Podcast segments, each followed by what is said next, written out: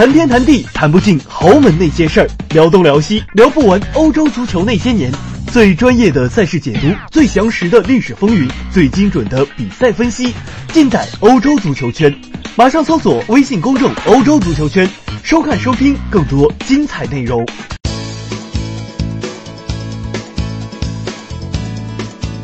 大家好，欢迎收听翻看西甲，我是武一帆。今天国际足坛发生了几件大事，啊，其实我这个人并不是非常愿意参与啊，比如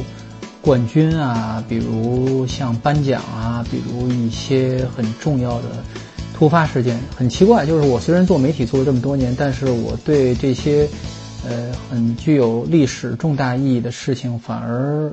躲着，嗯，不太感冒。我比较偏向于。呃，关注啊，日常发生了一些奇怪的事情啊，这个可能跟对我的这个职业没什么太多帮助啊，但是我以这个例行公事，也要把一些突发事件、一些重大的东西给做了，所以我也算是亲历了。比如世界杯这种事情，其实我对世界杯的感觉是不如我对哪怕是对西乙联赛或者说是更低级别联赛啊，世界杯当然带给我的经验是特别的。呃，但是我更喜欢那种很日常的足球体验，呃，这就是我一点儿我的一点儿问题啊。但是今天这几个呃大的事件是有必要跟大家说一下的啊。首先，呃，最重要的是啊，金球奖决出来了，虽然已经提前几天知道这件事情了啊，因为现在想通过各种手段瞒住说得主。呃，是谁的啊？是不大容易的啊。莫德里奇已经获得金球奖这个事情几天前就知道了，因为你必须得提前告诉本人嘛。啊，你你提前告诉本人的话，呃，本人就要去订机票，就要去准备，就要去请假。呃，佛佛罗伦蒂诺啊，皇马主席也跟着一起去。呃，所以当时金球奖人来马德里，把邀请函交给。马竞啊，马竞的主席也去了，因为因为格雷斯曼要去嘛，是吧？要去颁奖典颁奖典礼，所以这些事情被媒体知道以后，很快就能猜出来是谁了。而且这个金球奖的颁奖跟国际足联那个不太一样的一点是，呃，你如果没有获奖的话，你可以选择不去啊，并不像国际足联那个很有点官方味道，有点强制的味道，因为你是呃。足球世界是国属于国国际足联，呃辖内的这个人员，你就得呃尽义务。所以像巴萨这回这么多人缺席，呃金球呃国际足国最佳足球先生这个颁奖啊，国际足联的这个颁奖典礼受到广泛的批评，呃因为你不能因为你没没拿没拿奖就不来了，是吧？呃但是这个法国足球金球奖没这么多奖，当时在现场参加。呃，颁奖典礼的多数都是法国人啊，闹得莫里奇还有点尴尬。为什么呢？因为他好像是不懂法语，他坐在全场又都是法语在这个交流啊，都是法国人，身边也都是法国人，主持人也讲法语啊。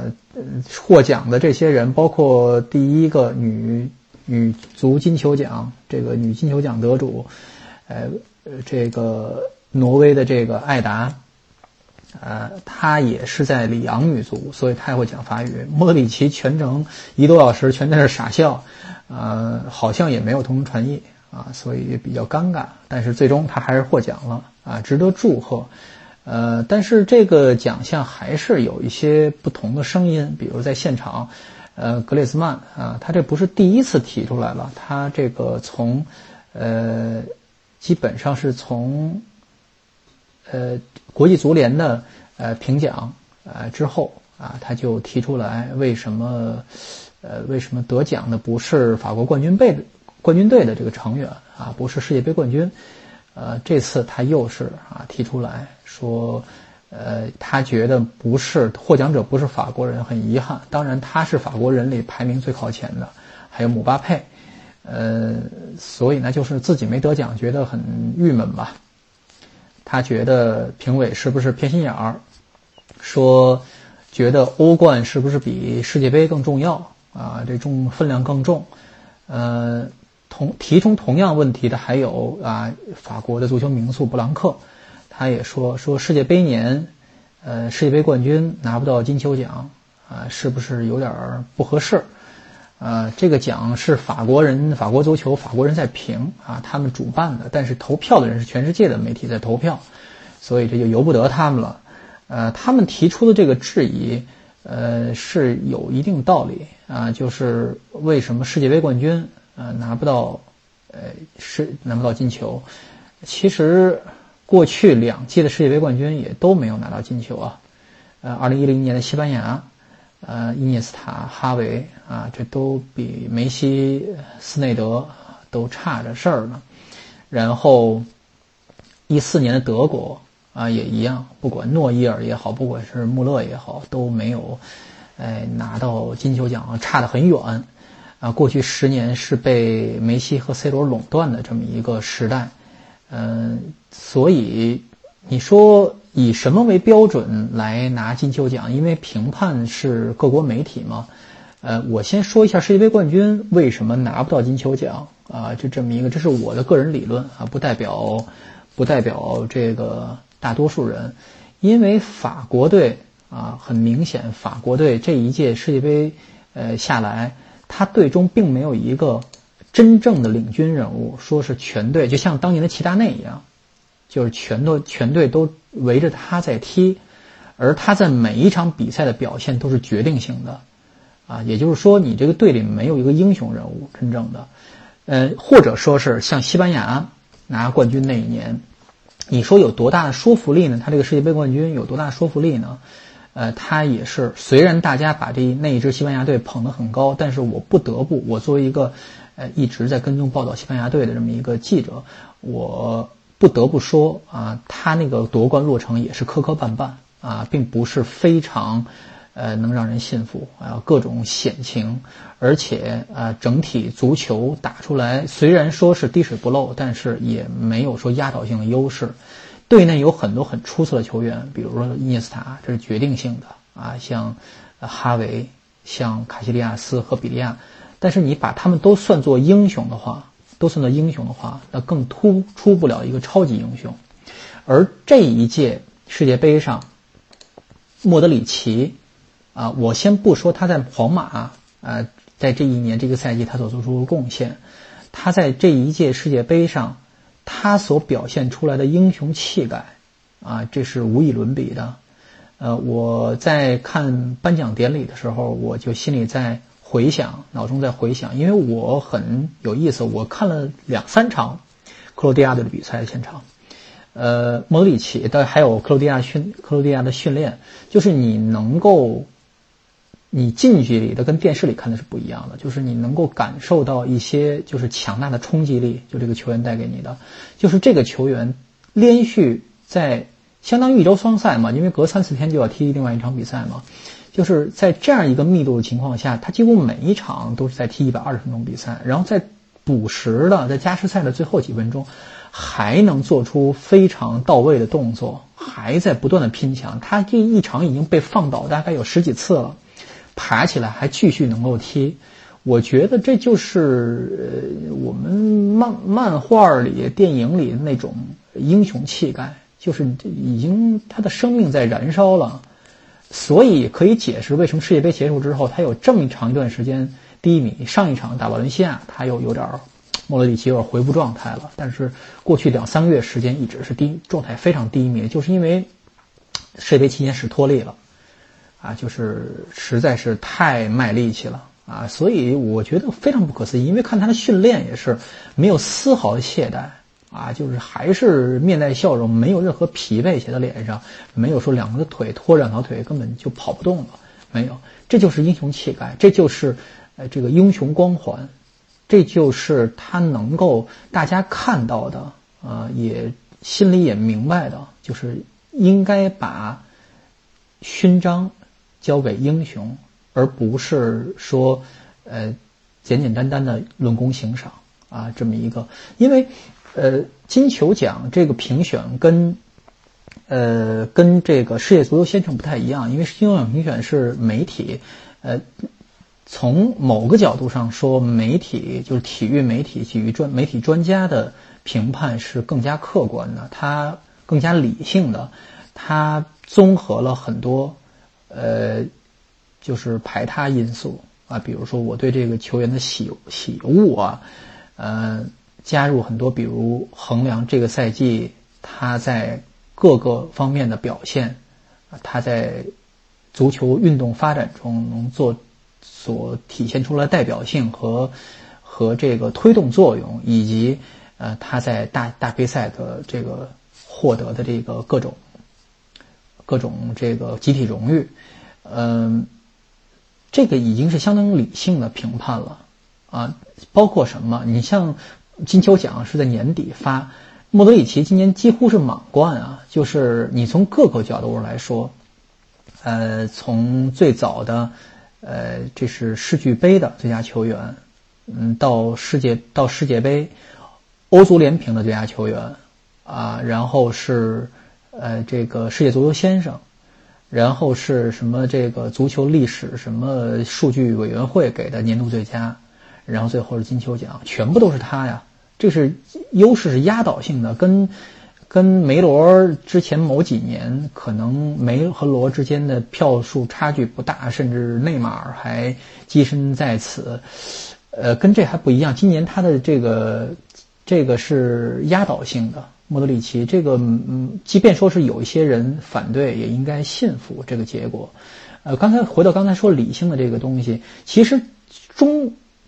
终极结论就是你个人评奖，你票都是人投嘛。呃，这个评奖它不可能是绝对理性的啊，肯定有一些感情因素在里边。比如我随便扫了一眼这个票选啊的这个各国媒体呃投票者的这选票啊，有一些国家呃像说法语的一些小岛岛国的足协的不是足协，他这个媒体的呃投票把票第一名投给了本泽马啊，那就是护短嘛。本泽马这一年。你无论如何也不能把第一名给他，是吧？但是他就投了本泽马，这就不太，不太客观吧？但问题是，总体来说他是客观的。但是这个这些人所有的投票者其实也有些感情因素，就像我刚才说的，他们被莫德里奇这一年在各项赛事，尤其是在世界杯上体现出这种英雄主义的气概，折服了啊！被这种英雄气概所折服啊，所打动。这个不是评判标准不一的。这么一个状况，就像奥斯卡评最佳电影、影最佳影片啊，咱们不说导演呀、演员，就说最佳影片，奥斯卡都是人在投嘛，是吧？你看他每一年的获奖影片，那类型，它的类型，它的这个整个的预算投入，它的票房产出以及它的题材都不一样。啊，你不能说把这一类就捆死，这样的影片就是好影片啊，这样的这个获得最高票房的、有最多投入的、口碑最好的，就是应该能获奖的。嗯，你可以说这里边有一些政治正确啊，可以说这里边有一些引导性，但是你绝不能说它不公平啊，就是这么一个，呃，这是我的一点个人结论。呃，当然我最后说一句，我对这个我们因为每年内部金球奖有一个投票。啊，因为金球奖投票者是在我们媒体嘛，在体坛嘛，呃，骆明老师是代表中国媒体投票，我们的内部投票对他的投票有一点影响力，就是我们内部的这些人员写写，他会有一些参考。呃，我的投票里应该是没有姆巴佩和格列斯曼，呃，我也不是说对。但是我这里边有坎特和曼朱基奇，我觉得坎特在法国队的的发挥的作用是中流砥柱，他是决定性的。他的这个如果没有坎特，法国很难拿到这个世界杯冠军，这是我的一点看法。曼朱基奇也是，曼朱基奇是克罗地亚队的另外一个英雄，你不能因为有，呃，曼让莫德里奇一个人把所有的这些 英雄光环全都套在一个人身上，我觉得曼朱基奇也是决定性的。呃，没有给格列斯曼前五的这个原因，我记得是没有给，给可能也给了第四啊。另外还没有，肯定是没有姆巴佩，C 罗有，是不是前五没有梅西？我不记得。呃，没有，我对他格雷斯曼在决赛的那个假摔是有成见的，因为我在现场看这个比赛嘛，是吧？呃，我我还是有些就是纯主观的感情因素在里边。我并不是讨厌格雷斯曼这个球员啊，我在他在皇家社会踢球的时候，我已经非常非常推崇这个球员了。但是，呃，就就事论事儿，就是说他在世界杯上表现，我觉得并没有太多的可取的东西。除了确实他进了球啊，在这个决赛表现是决定性的。我也承认，在这样一个决赛，呃，应该是各种手段不用呃无所不用其极的啊，不能太踢得太君子、太文明啊啊！但是这还是影响我的选票啊。我最后在前五里是有坎特和哎曼朱基奇的。啊，这是金球奖这个话题啊，可能过两天还有一些，呃，发酵出一些别的事情啊，那咱们到时候再说。我们先停一下，然后我待会儿说一下，呃，简单说两句啊，巴萨这个主席努涅斯。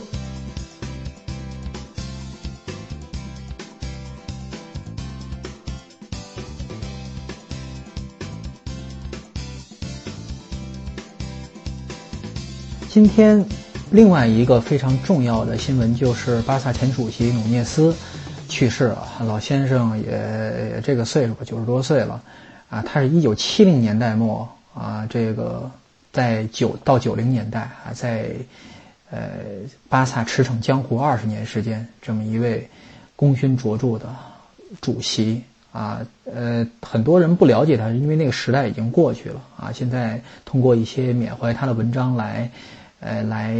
看一下他执政时期的丰功伟绩。我之前说过，巴萨这个俱乐部曾，呃，不是一个主席当家，而是教练做主角这么一个俱乐部。其实不完全对，因为这个努涅斯是一个呃划时代的人物，啊，更具体、更一些细节、一些趣闻，我们可以回头找我们新请来的这个李晨老师来讲一下。他也是，哎，西甲的哎这个资深的编辑啊，他这个。可能对这个有一些自己的想法，但是我今天简单介绍一下，因为努涅斯为什么重要？因为他是在一九七零年代末，哎，登上舞台的。那个时候正好赶上西班牙民主化，他抓住了这么一个时机，对巴萨这家俱乐部进行改革啊，灌输了一些呃最初啊建立俱乐部的人，也就是呃约翰甘博啊，这个曾经。提出了啊，不只是一家俱乐部这么一个理念，这是努涅斯时代提出来的，呃，这个不仅仅是一个口号，因为巴萨一一向以足球为主嘛，但是从这个努涅斯时代开始，开始建立篮球队啊，大力这个投资呃手球啊啊，还大兴土木啊，扩建球场，建了现在的小球场 Mini Estadi，就是巴萨二队踢球的地方，还有一些其他的活动中心，呃。抓住了西班牙经济起飞的这么一个，哎，这么一个机遇。因为巴萨在之前欠很多钱，巴萨在历史上有很多哎赤字运营的这个呃这个是年份啊，是对俱乐部的发展非常不好。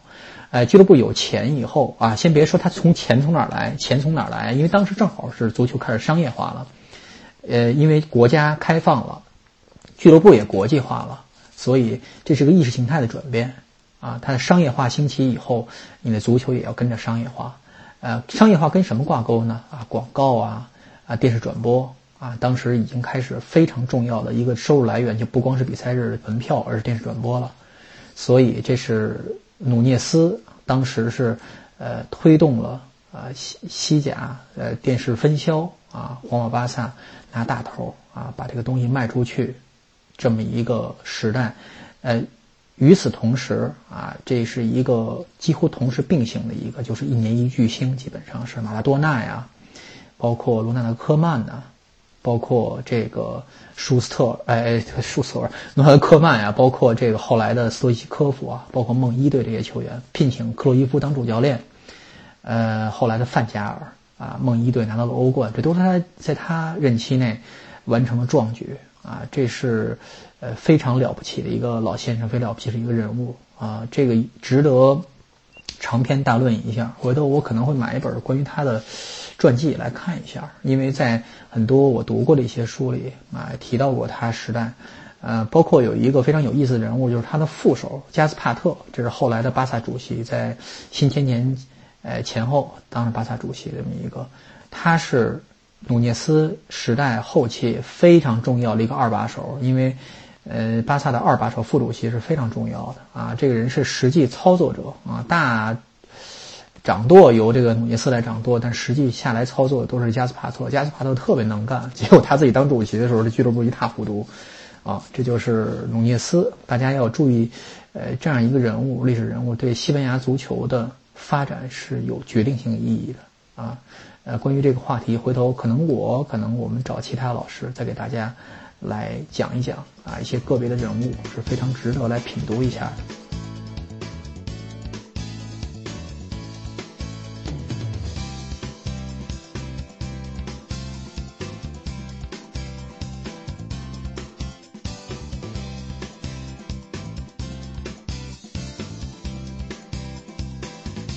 最后呢，有一个。小小的啊，听众答疑，呃，我就是我这正好是我的软肋，因为这是在喜马拉雅上，这是刚刚有一个听众提出来的，他想听听我对西班牙女足的一些看法，因为刚刚啊，西班牙一帮小姑娘 U 十七拿了世界杯冠军，然后这其中有几个球员是参加了啊世界杯 U 二零世界杯拿到了亚军，输给了日本队，呃。说明西班牙女足的未来是很有期望。他问我对女足有没有什么研究？其实我对女足，西班牙女足没有什么特别研究，我都是通过阅读啊，通过看电视啊，我没有现场看过女足比赛，我也没有深入研究过，因为这实在是能让我关注比赛实在是太多了啊！我一天不断的在研究，在看新闻啊，也读不过来。女足实在是不是我的领域啊。呃，女足我有有接触的是一个叫做嗯贝罗尼卡博格特的啊，博格雷，贝罗博格雷的一个球员，他是圣地亚哥人，所以在圣地亚哥在拉格鲁尼亚踢球的时候，有时候他会去做客啊，这么一个球员，他是以前西班牙女足的队长啊，他在这个。欧洲强队踢过球，西班牙人啊，萨拉戈萨，然后后来去，这是最后几年去了拜仁，然后上个赛季啊，就是今年年初他去了北空凤凰啊，这个中国的一个球队，啊，这也三十一岁了，也快退役了。这个球员还是挺有影响力，但是他最出名的一件事，让大家耿耿于怀的是他在某一届女足世界杯上，他带队啊更衣室内讧，反对当时的这个教练。啊，这是西班牙女足，呃，各国女足面临一个问题，就是缺乏一个系统性的管理啊。但是现在有好苗子情况下，可能要崛起了。他提另外一个问题，就听众提另外一个问题是：皇马为什么拥有女足？是不是有男权主义的这么一个状况？是不是歧视女性？其实并不是，因为皇马。呃，没有女足传统，它不像男足，不像其他运动，篮球、手球啊，开展非常好。它没有女足传统，而他想干开始干女足的时候，呃，这个马竞啊、帕列卡诺啊，已经开始自己有自己女足，而且已经非常成熟了。呃，大家一直在跟弗洛尼诺提，让他弄一个女足出来啊，组建一支女足球队。但是弗洛内诺一直是穷对付，说未来会有的，但是现在不弄。为什么现在不弄呢？啊，大家这么猜想，就是现在开始筹备的话，可能人才资源不在自己的把握之下。因为马竞基本垄断了马德里地区的，甚至巴列卡诺这个球队小球会女足也非常强。我还读过很多他，呃，球队相关的女足球相关的一些哎报道，包括一些生活。嗯，没有资源，你临时组队的话，你球队踢不好成绩。你没有成绩的话，对于皇马这家的这个，